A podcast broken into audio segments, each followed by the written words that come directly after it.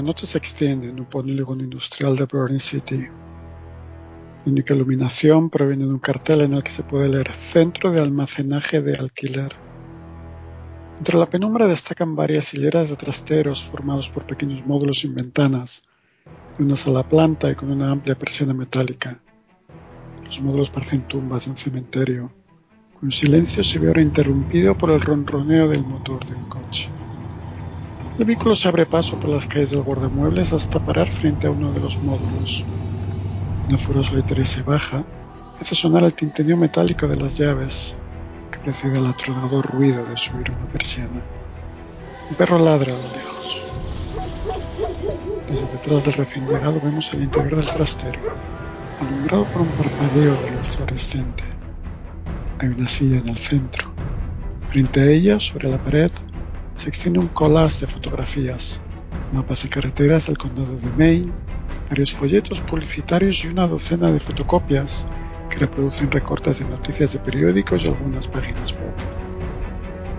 La figura se acerca hacia el mural, saca algunas fotografías de un sobre y las cuelga una a una entre la multitud de imágenes. Son ampliaciones en primer plano de personas que reconocéis. Sois vosotros.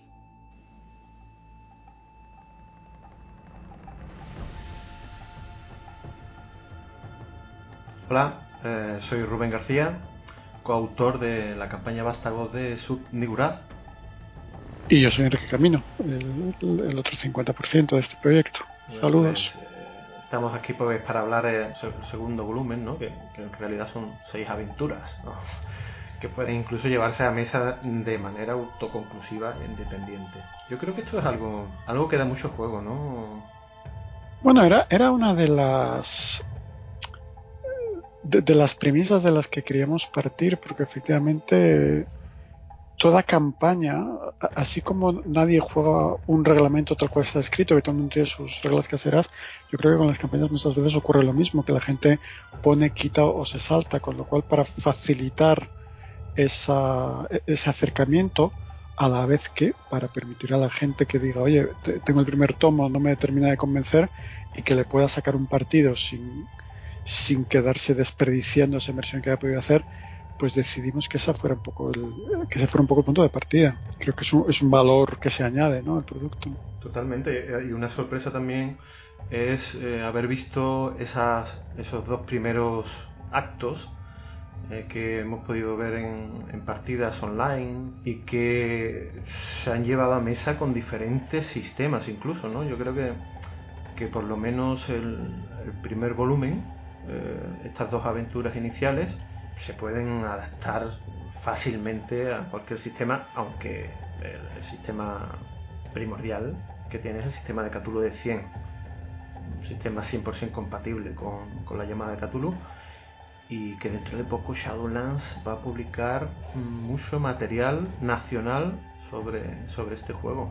Sí, y quizá precisamente a raíz de eso hace poco recuerdo que se ha publicitado o se ha, se ha generado una conversión no oficial, porque lógicamente por tema de derechos no puede ser oficial, pero bueno, una, una conversión muy completa del primer tomo de Vástagos a la Ema de Tulu séptima, porque entiendo que mucha gente que se está acercando a los madres de Shadowlands ahora mismo vendrán por el reclamo de la Tulu séptima, así que bienvenido sea y espero que se haga lo mismo para este segundo tomo en cuanto el material esté en la calle, para facilitar que cuanta más gente posible tenga acceso a jugar las partidas con el sistema que prefiera, por supuesto. ¿Qué, podríamos decir nosotros de, de, esta campaña de vástagos de, de? Yo creo que, que además de, de, esa presentación que, que, ya venía en el primer volumen, ¿no? que, que describe de manera breve eh, cada parte de, de la campaña, eh, podríamos añadir que, que, trata sobre una época actual,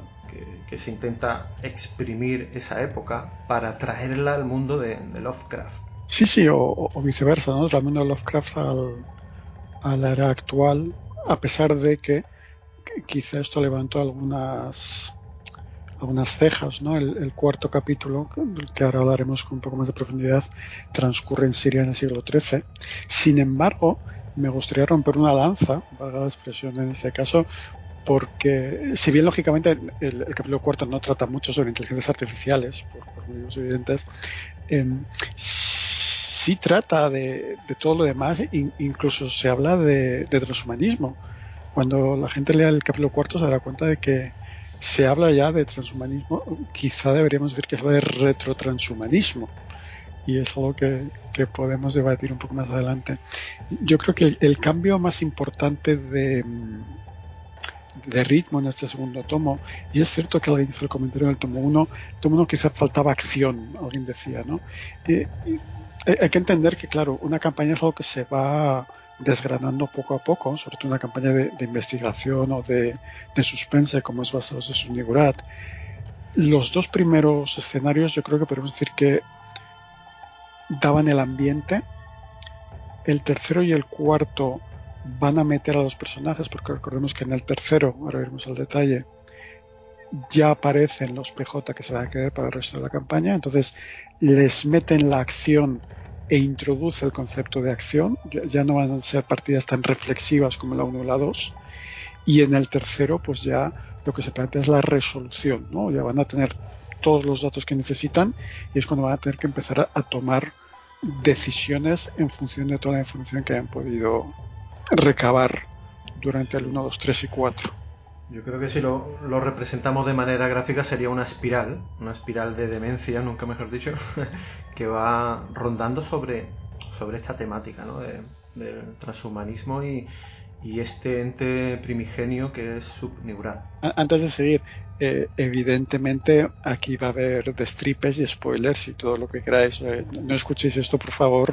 Si, si sois jugadores, escuchad esto si estáis interesados en, en comprar el producto y si queréis ser directores del juego. Si vais a jugar la campaña, este podcast no es para vosotros. Perdona que te corte.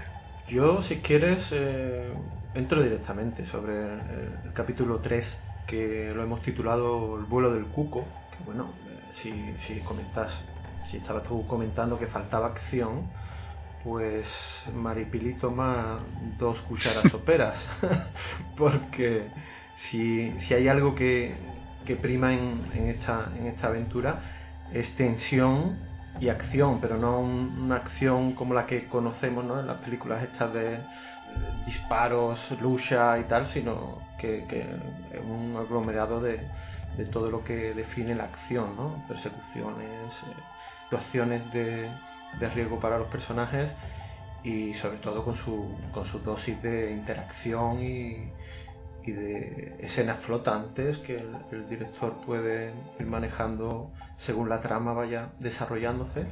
¿Y, y de qué trata? Pues, o sea, además de que va sobrevolando esta trama principal de, los bastos de su eh, podríamos decir que es una subtrama de, la campaña donde se presentan estos personajes jugadores que van a ser los protagonistas de la campaña. Pues se basa en, un tema de un género de investigación jurídica y que poco a poco va a ir desvelando un género sobrenatural y Lovecraftiano. Van a ir zambulléndose los personajes en, ir retirando ese velo, ¿no? Eh, que, todo el mundo quiere eh, jugar durante la aventura. Me gusta, lo que me gusta del Cuco, mm, me gusta el título porque no sé si quieres explicar el, el porqué del título o, lo dejamos para, para cuando lo lean. Eh, me gustan las situaciones estas de como de cuenta atrás, ¿no? De hay que tomar una decisión entre estas dos, las dos son malas, pero además hay que tomarla ya. Creo que hay, dos o tres momentos de eso que pueden ser muy interesantes de llevar a mesa. Y me gusta también que el ambiente se, se aumenta un par de muescas el dial y se convierte en un terror mucho más adulto. Yo creo que en, en el escenario 1 y 2 íbamos más a lugares comunes, íbamos más a, a decir a la gente, sabemos que sabes hacer esto y nosotros vamos a dar las herramientas para que crees el ambiente que corresponde a la campaña. Pero aquí vamos a subir ese, vamos a girar ese dial y vamos a hacer que, la gente se encuentre con cosas más desagradables a todos los niveles. Yo creo que esos dos puntos le dan mucho, mucho valor y mucho interés a la hora de ponerlo en mesa al vuelo del cuco. Sí, sobre todo el tema de, la perspectiva adulta. ¿eh? Yo, nosotros siempre hemos dicho que esta campaña, y aquí se va a ver ¿no? en, esto, en este capítulo, que el, género Lovecraftiano se puede trasladar a, un punto más adulto, ¿no? que aunque el, género de terror siempre se ve desde un punto de vista eh, más fantasioso y real, aquí lo hemos acercado a, eso, ¿no? al resultado de, obras más modernas como las películas de, terror que estamos viendo ahora mismo en cartelera, ¿no? O, esas series a las que todo el mundo estamos enganchados. Así que sí, se ve eh, tanto en el trasfondo de, los personajes no jugadores como en, eh, que esto es otro añadido, ¿no? Esos personajes pregenerados que ponemos a disposición para jugar la campaña, que no son necesarios, pero que sí dan eso, ¿no? E-, ese trasfondo personal, ese trastorno ¿eh? que, juega con los tormentos y que según nuestra experiencia, pues creo que puede ser una delicia para esos jugadores que se lancen, se lancen a interpretarlo, ¿no? que, disfruten interpretando eh, la historia del personaje y sus motivaciones. Aquí sí, sí no la hemos jugado toda, ¿no? hemos, sobre todo eso, ¿no? No hemos querido no hemos puesto, digamos, la brújula a, crear una aventura que dé un giro inesperado y que digas, joder, tío, hostia, qué guay la historia. No, no, eh, lo que hemos planteado es que se disfrute, crear escenas que sean interactivas, que creen siempre una decisión en la mesa y que los jugadores y los personajes pues tengan que, decidir y que esa opción que decidan pues lo lleven hacia un camino que transforme la historia. Yo creo que eso ahí eh, podemos definir el juego de rol. ¿no? yo creo que esta, esta aventura juega con, eso, ¿no? con la diversión de, los jugadores. Sí, que la, la prioridad es la inmersión que decíamos yo creo que uno de, los, grandes objetivos del escenario 3 es que los jugadores se hagan a los personajes, disfruten de llevar a esos personajes y los hagan suyos de manera que sientan luego el viaje que van a hacer en, el escenario 3, 5 y 6 como algo mucho más cercano y puedan interiorizarlo mejor. Eh, hablando de, de, temas adultos, va a haber sadomasoquismo, va a haber prostitución, va a haber bandas de moteros, va a haber peleas con cadenas, o no, claro, depende de las decisiones que se vayan tomando, ¿no? Pero bueno, es la expectativa. Va a haber eh, conversaciones, gestión de situaciones con rehenes, eh, pero eh, sin, sin, sin, bajar mucho al detalle, ¿cuál es la trama de, del vuelo del cuco? ¿Hasta dónde podemos explicar? Pues el, el gancho inicial es un, caso de, asesinato eh, que tienen ya una sospechosa y un buffet bastante conocido. O sea, recoge el caso y para llevarlo a, los tribunales. Pero los personajes no van a ser los típicos abogados o los típicos eh, investigadores que, buscan encontrar ese hueco ¿no? para, salvar a su cliente. No, no, o sea, de lo que va a tratar es eh, que paralelamente al caso ellos van a ser contratados para ver el motivo del por qué este sospechoso ha podido matar al, asesinado, ¿no? Entonces todo esto transcurre, como hemos dicho, en, un bar de striptease con mucho estilo, mucha clase y bueno, pues ahí es como si se empiezan caminos abiertos en la investigación que puede ir en un sentido o en otro y, siempre todo velado con un aire extraño ¿no? sobre, sobre lo ocurrido, sobre este asesinato. Y poco a poco pues esos personajes que en un primer momento eh, solamente pues estaban trabajando, porque es su trabajo llevar la investigación, pues se van a ir mm, metiendo cada vez más en, lo que van descubriendo porque directamente les salpica a ellos, a, su pasado, a su entorno, a qué son ellos realmente. y, bueno, pues esto va a ser el, punto del tornado donde, donde va a ir descubriéndose tanto lo ocurrido en anteriores capítulos como en los que vienen a continuación. Aquí es donde todo ese juego, ¿no? ese metarrol del que hemos estado hablando, aquí es donde los jugadores van a poder empezar a poner un montón de piezas juntas y, de ahí, digamos, entender cuán profundo es la trama. Y una cosa que me gustaría pensar que se ha conseguido cuando hablabas tú de esto de, de, que todo tiene un halo un poco extraño, ¿no? Me gustaría pensar que hemos conseguido esa sensación en la que cada vez que conoces un PNJ no sabes qué pensar de él, no sabes si fiarte, no fiarte, o, si fiarte un rato y luego no, y, y, aunque no te fíes tampoco sabes cómo llegar a averiguar la verdad sobre ese PNJ para, para llegar a una conclusión. Entonces, creo que van a estar siempre ahí en, agua medianamente profunda los personajes durante toda la partida hasta el final y más allá, porque como hemos dicho, estos PJ se quedan para el 5 y el 6 y esperemos que eso sea uno de los criterios que les hagan, o una de las características que les hagan disfrutar, claro, al fin y al cabo, pasarlo mal también tiene su encanto ¿no? en este tipo de partidas totalmente. Y, yo quisiera también añadir que, la línea de investigación es compleja. ¿Vale? No es la no es el típico mm, descubrir un misterio ir interrogando a personajes, tal vez encontrarte algún tipo de obstáculo de acción. No, no, para nada. Sí, hay mucha libertad, efectivamente, para que los jugadores sigan para que ellos mismos se busquen las líneas de investigación, el máster lo que va a tener es toda la información de lo que ha ocurrido y entonces de manera reactiva va a poder, eh, digamos, seguirles el ritmo a los jugadores más que al revés, no más que plantearles una situación o un entorno.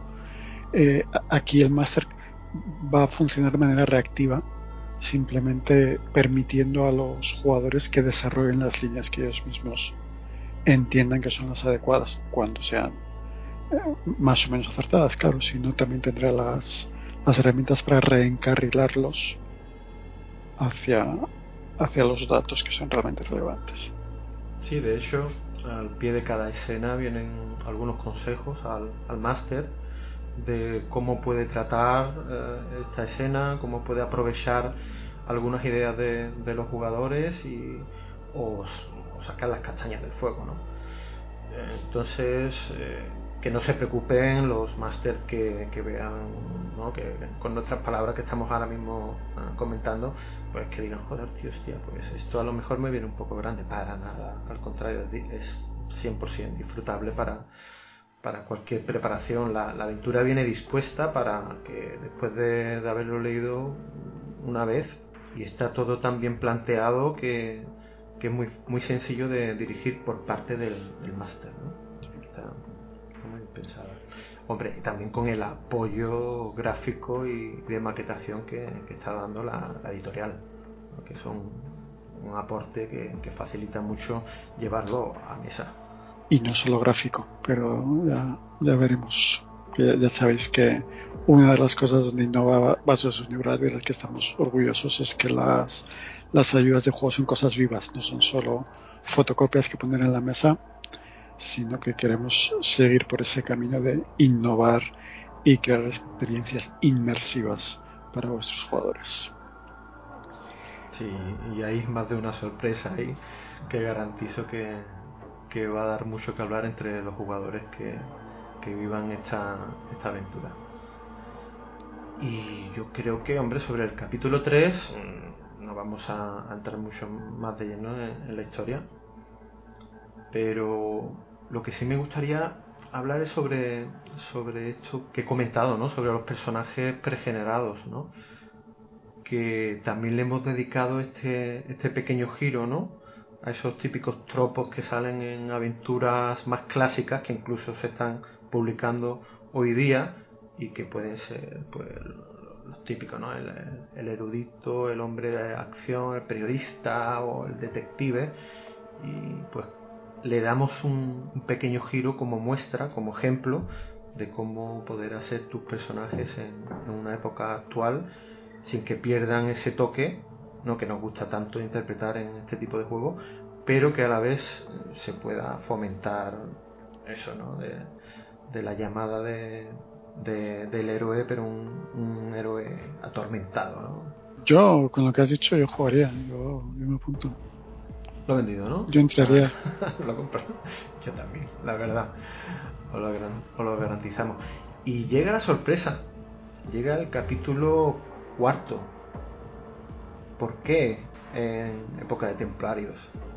Esto, esto ha sido un, bombazo, la verdad. Yo, yo la idea mm, me, me hizo tirarme de, de los pelos del flequillo porque es una de mis épocas favoritas y nunca me lo había planteado para llevarlo a, a, este, a este juego, ¿no? El tema Lovecraftiano. Y nos hemos sorprendido de lo que da. Sí, la verdad es que te, pones a, investigar y resulta que las piezas iban, iban encajando solas. Mm, sorpresa entre comillas, porque efectivamente en la guía de campaña del tomo 1 ya se anunciaba, se adelantaba que el capítulo 4 se iba a ir al siglo XIII. Si os acordáis los que nos escucháis, el ciclo Sunigurat dura una serie de años, creo que son 740, no tengo la cabeza, 740 y pico años, ¿no? Son dos, dos años, solamente curiosidad, son dos años plutonianos, esa es la, expedición de dos años de Yugoth. Entonces, esto nos lleva a 1270 y poco, nos pusimos a investigar y nos dimos cuenta de que, o sea, qué evento mundial mm, podía ser relevante, podía ser interesante para canibalizar y utilizar en, en la campaña y nos dimos cuenta de que estaban en plenas cruzadas, que de hecho en 1271 es cuando cae el crack de los caballeros, que es una de las principales fortalezas que tuvo la cristiandad en Tierra Santa durante las cruzadas. Entonces dijimos, tate, esta es, esta es la nuestra, ¿no? Y resulta que empezando a, juntar datos históricos eh, con, con alguna secta persa, que bueno, estrictamente hablando, habría que viajar un poquito más al este lo que se viaja en el escenario. Nos tomamos una pequeña licencia poética, pero metiéndolo. Eh, Frasoquereti es, eh, es el nombre que en la doctrina zoroástrica, en la religión zoroástrica, se refiere al final del mundo. Y si tú coges la doctrina del final del mundo zoroástrica, resulta que se solapa en un 85% con lo que nosotros estamos planteando para el, fin de ciclo de Subnigurat. Coincidencia, no creo. ¿eh? Coincidencia, no creo. Entonces, Pero bueno, perdón. Con, eso, resulta que ya teníamos todo, toda la trama ya estaba planteada, ¿no? Necesitábamos unos templarios, necesitábamos, bueno, unos caballeros pilares de orden San Juan, estrictamente hablando. Teníamos que creer los caballeros, metíamos ahí una biblioteca oculta que nos diera la excusa para irnos a, a ponerse en contacto con la religión zoroástrica. Y, la verdad es que todo, todo venía rodada, era, increíble, era, como jugar a Tetris, las, las propias piezas iban cayendo una tras otra en su lugar. Así que la explicación es que este fue el anterior eh, el anterior evento donde se intentó desbancar a Sunigurat de su papel dentro del eh, dentro del, del proceso del cosmos, gracias. Y bueno, eh, ¿para, ¿para qué utilizamos este episodio? Utilizamos este episodio de nuevo, Metaroll, para explicarles a los jugadores cómo es ese proceso en el que se intenta desbancar su Nigurat y que empiecen a imaginar qué se pueden encontrar cuando alguien 750 años después, con la tecnología que hay disponible y con la idiosincrasia y la forma de pensar que existe en el mundo, intentan repetir todo eso. Entonces les estamos dando una serie de herramientas. O sea, por un lado les estamos preparando para lo que va a venir y por otro lado les estamos dando una serie de herramientas para que ellos ya vayan pensando cómo se puede adaptar esto para acabar haciendo lo que queremos o no queremos acabar haciendo, pero 750 años después. Sí, aquí yo creo que entramos en la premisa de, de no me lo cuentes, sino muéstramelo y qué mejor manera de mostrarlo que vivirlo en persona. ¿no? Eh, yo creo que, que, podríamos haber metido el típico libro de época del siglo XII donde contase eso de alguna manera, pero qué mejor que, que vivirlo para conocer realmente lo que, lo que va a ocurrir. ¿no? Ahí también hay un cambio de ritmo importante, hay un cambio de, tono, pero como hemos dicho al principio, se mantiene ¿no? todo el tema de fertilidad, todo el tema de los ciclos, hay una serie de, datos que irán dando los personajes al principio de la partida, que con lo que luego van recabando les va a hacer darse cuenta de que están al final del ciclo.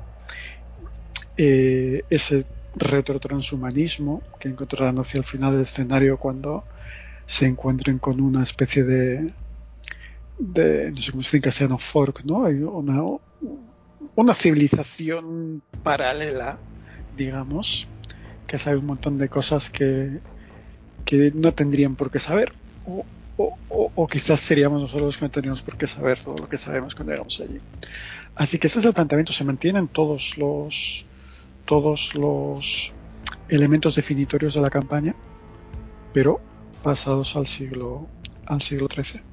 Sí, teñidos con, con esa fantasía oscura que da la, época de, de, las cruzadas, que podemos mm, interpretar a, personajes mm, que son definitorios como héroes, ¿no? O sea, que son como aventureros. Pasamos de, del típico investigador de gabardina a, a un caballero templario con espada y, que su día a día es enfrentarse a la muerte. Y aquí se enfrenta a cosas peores. Y con esa riqueza cultural de que vamos a juntar pues, eh, cristianos, musulmanes, judíos, zoroástricos. claro, era un momento de, de crisol cultural, era la séptima cruzada ya, o sea, había pasado de todo en los últimos, las últimas décadas. Había muchas zonas que ya ni siquiera estaban en guerra, simplemente se, se había juntado todo y entonces estamos mezclando pues tradición griega, es un poco la que va a definir la cultura occidental que traen los cristianos, con cultura judía, con mm, conocimientos científicos que todos los cristianos no tenían, que, que se van a recibir de los árabes, y con la lectura de todo eso que habían hecho los zoroástricos varios varios centenios antes, ¿no? Y, con todo eso van a tener que jugar los personajes, por un lado con los datos, con esa mezcolanza de datos, perdón, y a la vez con, a mezclar todas esas culturas, mantener un mínimo de, acuerdos y un mínimo de alianzas que les permita seguir avanzando en aquello que tienen que descubrir, que además, bueno, por, cómo se ha estructurado el escenario, va a ser, hay de nuevo una cuenta atrás, hay de nuevo acción, como decíamos que es, lo que viene en este tomo, y hay algo muy personal, o sea, va a haber, de hecho, hay, literalmente se van a estar jugando la vida en esta, en esta investigación, en esta aventura.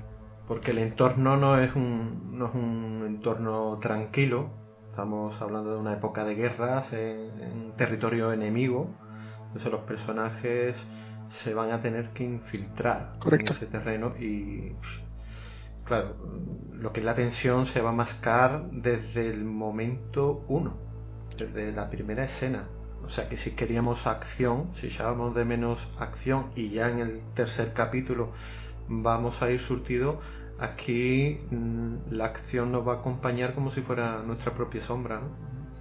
Y de nuevo, pues se dan mucha, muchas ideas al máster, por supuesto, en una introducción histórica moderadamente extensa para saber dónde estamos y qué, nos podemos esperar y luego hay un montón de detallitos para que el máster pueda utilizar en segundo plano y, en un momento dado sacarse a sí mismo las castañas del fuego si se encuentra que, que no sabe cómo responder a la situación. Va a haber, va a haber una serie de, de, datos, una serie de PNJ que van a poder cumplir diferentes funciones en, en función, para la redundancia, de cómo actúan los personajes. Entonces, en un momento dado, pueden acabar siendo aliados los personajes o pueden acabar siendo enemigos de los personajes, según convenga al, al máster per modulando la trama.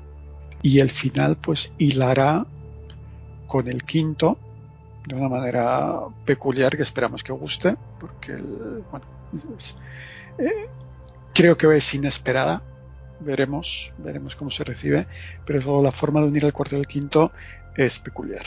Aunque da, como hemos dicho, un salto en, el tiempo abismal, de esos 700 y pico de años, eh, la línea de la trama podríamos decir que es recta, si lo miramos desde una perspectiva primigenia ¿no? Eh, y eterna, ¿no? sería como un lapso de, tiempo en ese, en ese ciclo de, vida que tiene la diosa Subnigurat. Entonces, pues sí, sí, desde la parte de metajuego se ve con, desde esa perspectiva, mm, realmente sería una línea recta.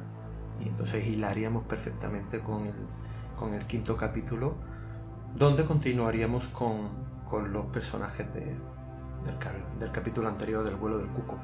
Los personajes del tercero, pero la información del cuarto. A ver, a ver si gusta ese. Funciona, está, está testeado y, y aparte eh, está, este nuevo volumen de la campaña viene acompañado con una pequeña aventura, por si os gusta esta ambientación de, temática templaria y cruzadas mezclado con, con el mundo de Lovecraft y de investigación. También se ha añadido una aventura cortita, pero salpicada de este, de este ambiente, de esta atmósfera, que nos ha encantado, ¿eh? nos ha gustado tanto y esperamos que, que, os, guste de, igual manera. La voluntad de Murdulac, que bebe mucho, hay que reconocerlo, de, de Clark Smith y de, de Zotic, el que lo conozca. Es muy, muy zotiquense.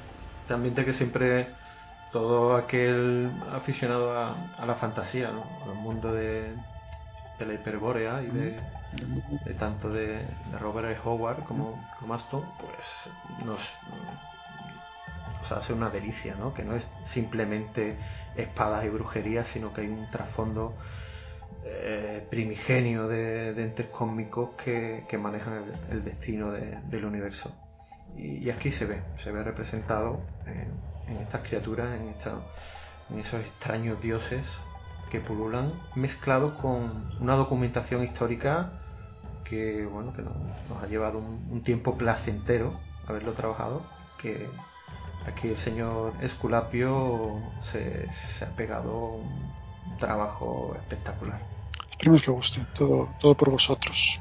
Hacemos todo por vosotros. Y qué decir qué decir más de, de esta de esta parte de la campaña que está en preventa, que es hasta el día 15 de enero y que en la preventa podéis aprovechar y eh, el regalo de, del PDF de la voluntad de Mordulac y de la pantalla del máster de Tulo de 100 con una ilustración estupenda de nuestro compañero Marlock y el manual de Tulo de 100 pues bueno que se agotó así que para, para cuando estamos grabando esto ya no existen copias físicas del manual de publicación, pero llegáis a tiempo de coger la pantalla si os interesa. Bueno, no hay, no hay copia física, pero está a disposición de manera gratuita desde, desde, la web de, la editorial. Y si a alguien le pica mucho la curiosidad y se saltó el primero, pues también puede aprovechar la preventa para añadir también el tomo 1 y ahorrarse los gastos de envío si quiere llevarse todo a casa junto. Sí, yo creo que también eh, podríamos mencionar el, el tema gráfico por parte del director de, arte de, Marlock, porque al ser las dos mm, aventuras eh, de temática tan diferente, ha sabido interpretarlo de, manera gráfica, porque en la primera conserva los de los dos capítulos anteriores, del primer volumen de la campaña, conserva el mismo registro, ese toque realista, fotográfico, jugando con, la actualidad, ¿no? Y, de repente cuando pasamos al, cuarto capítulo, eh, pega un salto gráfico que directamente te mete en atmósfera, ¿no? Tanto los planos que, son insuperables por parte de, Calmujo. Sí, además a mí no, me gusta dar bien el trabajo gráfico porque luego Marlock se le sube a la cabeza, pero, pero eh, eh, hay que agradecer en este caso, sobre todo en la partida cuarta, el trabajo de Calmujo y Marlock, también en documentación histórica para asegurarse de que los colores que aparecen en las armaduras de tal son los correctos. E incluso recuerdo varias conversaciones buscando mapas de diferentes eras del crack de los caballeros porque sufrió creo que cuatro o cinco reconstrucciones entonces teníamos que acertar exactamente qué estaba construido ya, pero que no estaba todavía construido en 1271, que justo acaba de haber un asedio y una de las torres estaba caída, y entonces eh, la verdad es que hubo, hubo, conversaciones bastante interesantes y bastante trabajosas para, para dar con todos los detalles históricos. Así que mi agradecimiento tanto a Calmujo como a Marlock. Y, y desde aquí también de, desplazo ese agradecimiento a, a la editorial y pues oye, el, cariño con el que está tratando eh, a los autores nacionales eh, en sus productos, porque hay que recordar que Shadowland está tratando eh, productos como el grupo Códice, autores nacionales como Ricardo Ibáñez, Luis Montejano, Ángel González con este Carpino que, sacó justamente con, con, la, con el primer volumen, Asirio con estos dos libracos de Guadmacé, esa aventura que está, está corriendo por redes como, como la pólvora y el nuevo juego que va a sacar de, de Robota. Y, y dentro de poco, ¿no? Lo que va a llegar de, de ese chico ganador del concurso de, aventuras de, de Catulo de 100, señor Perro, que es una aventura que nosotros hemos testeado con él, que nos ha, nos ha dado ese gustazo y que, oye, eh, está brutal. Y, la línea de esos terroristas con Álvaro Loman, que trae otro campañazo. Así que desde aquí muchísimas gracias a, a la editorial por confiar en nosotros. Así es. Y bueno, pues yo creo que llega hora de despedirnos, pero porque todavía os quedan muchas horas de juego y de disfrute. Así que desde aquí un beso y un abrazo. Y que sepáis, bueno, supongo que la mayoría de la gente que escucha esto ya lo sabe, eh, nosotros estamos accesibles en los lugares habituales, sobre todo en el Telegram de la editorial, y evidentemente estamos, primero que nos encanta escuchar las, las batallitas de la gente que juega las partidas que escribimos y luego estamos abiertos a, cualquier comentario para hacer el producto mejor. Así que por favor, que en ningún caso es de. Es decir, que, no haya cortapisa para que os pongáis en contacto con nosotros y nos deis vuestra opinión. Y un abrazo a todos. Adiós. Chao.